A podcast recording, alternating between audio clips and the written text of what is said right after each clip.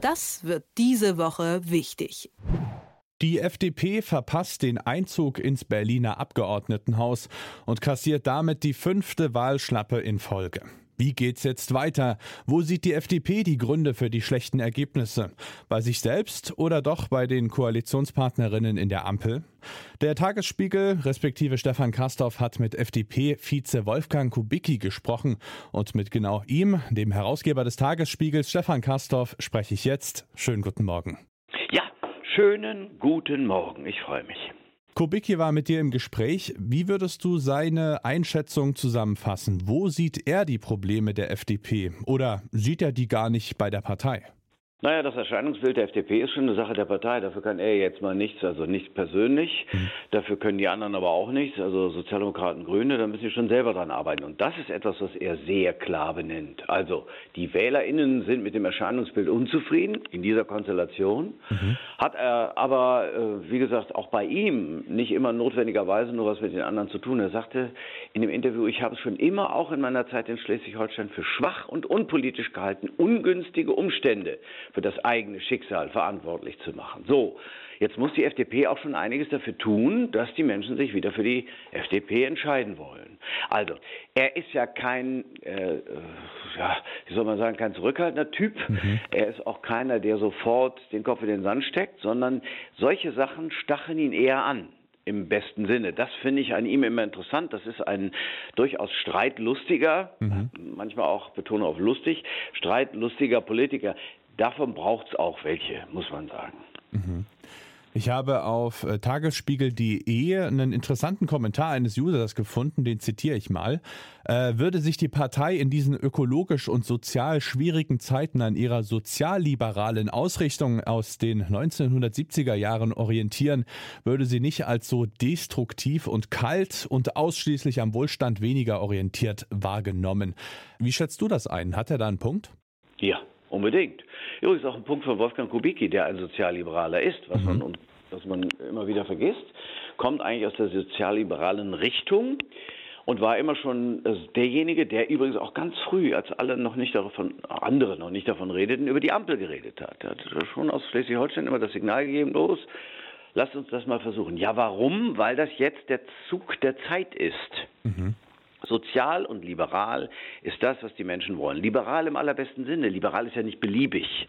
Ist ja nicht die Dominanz der Beliebigkeit. Liberal ist hart errungen, wenn man es denn ernst meint. Eine liberale Grundhaltung ist, Wolfgang, äh, der Otto Schily, früher mal Innenminister und eigentlich ein roter Sheriff, sagt das mal, radikal, er sei radikal liberal. Das bedeutet, du kannst wirtschaftsliberal sein, du kannst bürgerrechtsliberal sein, du kannst sozialliberal sein. Du musst es von der Sache abhängig machen und tatsächlich auch inhaltlich diskutieren. Da kann die FDP auch mal wieder ein bisschen dran rumarbeiten, finde ich. Das tut sie ein wenig, zu wenig. Kann man sagen, dass die FDP eigentlich schon im Kern eine sozialliberale Ausrichtung hat und die aber aktuell einfach nicht so richtig ja, nach außen bringen kann? Oder fehlt ihr diese Ausrichtung und sie muss quasi eine Kurskorrektur erstmal vornehmen? Ja, es ist so, liegt so in der Mitte. Es ist nicht so, als ob es gar keine Sozialliberalen gäbe, gar keine Bürgerrechtsliberalen. Also Kubicki ist, muss ich immer wieder erwähnen, ist schon einer von denen, Gerhard Baum zwar durchaus in einem biblischen Alter, aber das ist ja nun wirklich ein klassischer Bürgerrechts- und Sozialliberaler. Also es gibt auch immer noch Leuchttürme. Es gibt auch jüngere. Johannes Vogel zum Beispiel, äh, der parlamentarische Geschäftsführer der Bundestagsfraktion und Parteivize, ist ein Sozialliberaler. Das ist tatsächlich so. Und die gibt es. Nur, die FDP hat sich über Jahre hin, ich sag mal, verengt. Mhm. Die liberale Blickrichtung verengt auf das Wirtschaftsliberale. Und das trägt halt eben nicht auf Dauer.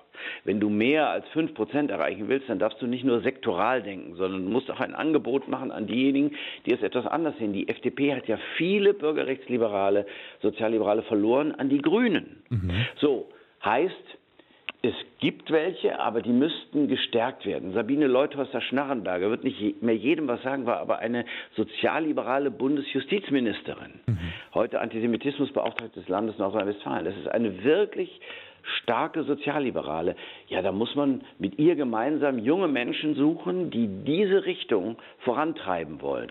Die FDP hatte dann besonderen Appeal, wenn sie sozialliberal war. Es gab mal einen legendären Generalsekretär, Karl Hermann Flach, hat tolle Bücher geschrieben, an denen die FDP heute noch, äh, sagen wir so, an denen sich heute noch aufrichten können. Noch eine Chance für Libera Liberalen hieß ein Buch. Die Freiburger Thesen sind auch mit ihm verbunden.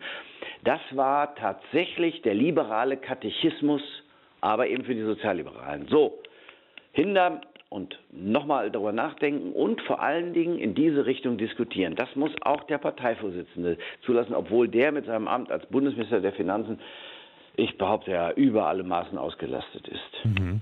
Analysen zur Wahl zeigen auch, dass die FDP in der Gunst vieler junger Wählerinnen wieder gesunken ist.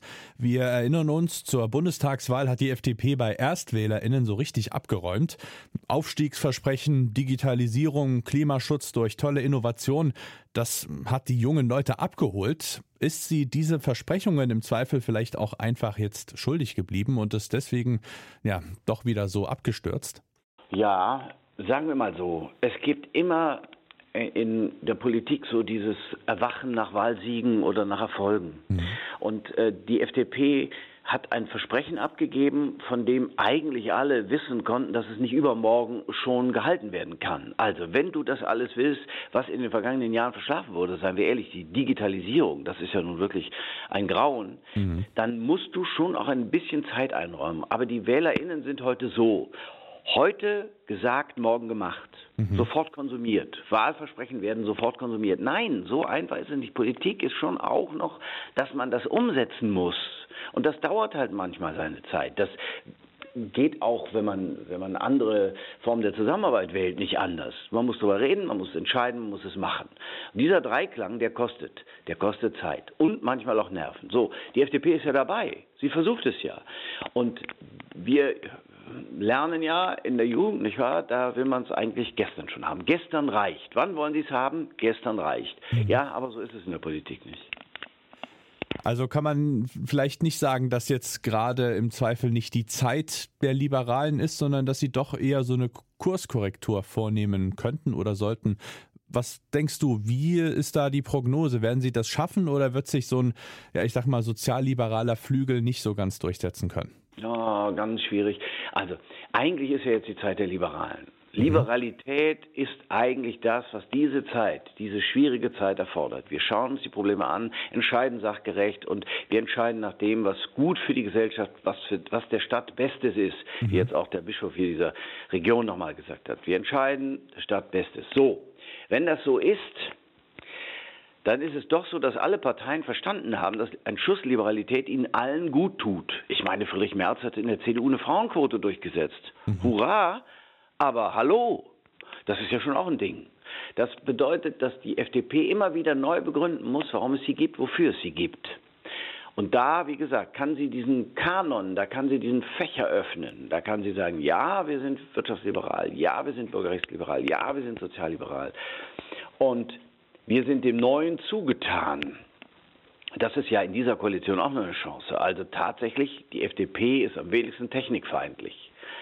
Das muss man auch sagen, das, das darf man auch nicht sein, technikfeindlich, weil daher wahrscheinlich dann eben auch die besseren Zeiten kommen. Es hilft ja nichts. Man kann nicht sagen, wir wollen keinen technischen Fortschritt, wir wollen die Kutsche zurück. Das wird es alles nicht geben. Also musst du den Fortschritt gestalten und nicht erleiden. Und da hat die FDP ihre Chance. Wenn sie erklärt, wie sie die Dinge erreichen will. Sie muss sie nicht so erklären, als ob dass die Leute denken, wir wollten jetzt 50 Prozent anstreben, aber sie muss sagen, Je mehr FDP, desto mehr davon. Das ist vielleicht die Marschroute.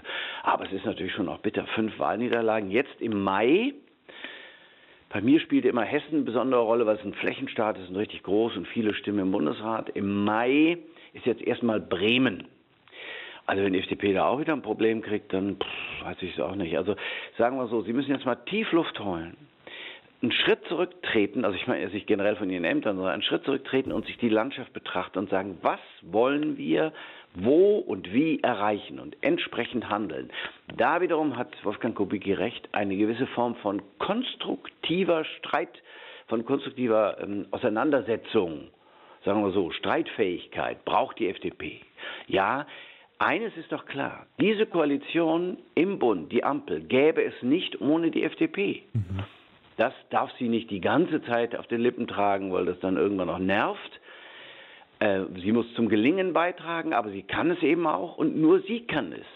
Ohne die Stimmen, die Prozentpunkte der FDP gibt es Rot-Grün im Bund nicht. Und das müssen die wissen. Entsprechend können sie sich verhalten. Und da kann die FDP ab und zu mal in den internen Runden deutlich machen, was sie sich vorstellt. Und ja, den einen oder anderen Erfolg, das kommt noch hinzu, den sollten ihnen die Koalitionspartner auch gönnen. Mhm. Im Moment ist es so, dass das, was sie sich vorgenommen haben, ganz am Anfang eine völlig neue Form der Zusammenarbeit und ganz anders und viel besser und konstruktiver, das kann ich nicht so recht entdecken. Im Gegenteil, dieser ganze Streit, den wir da immer erleben und unter der Oberfläche dieses Brodeln, das ist unangenehm.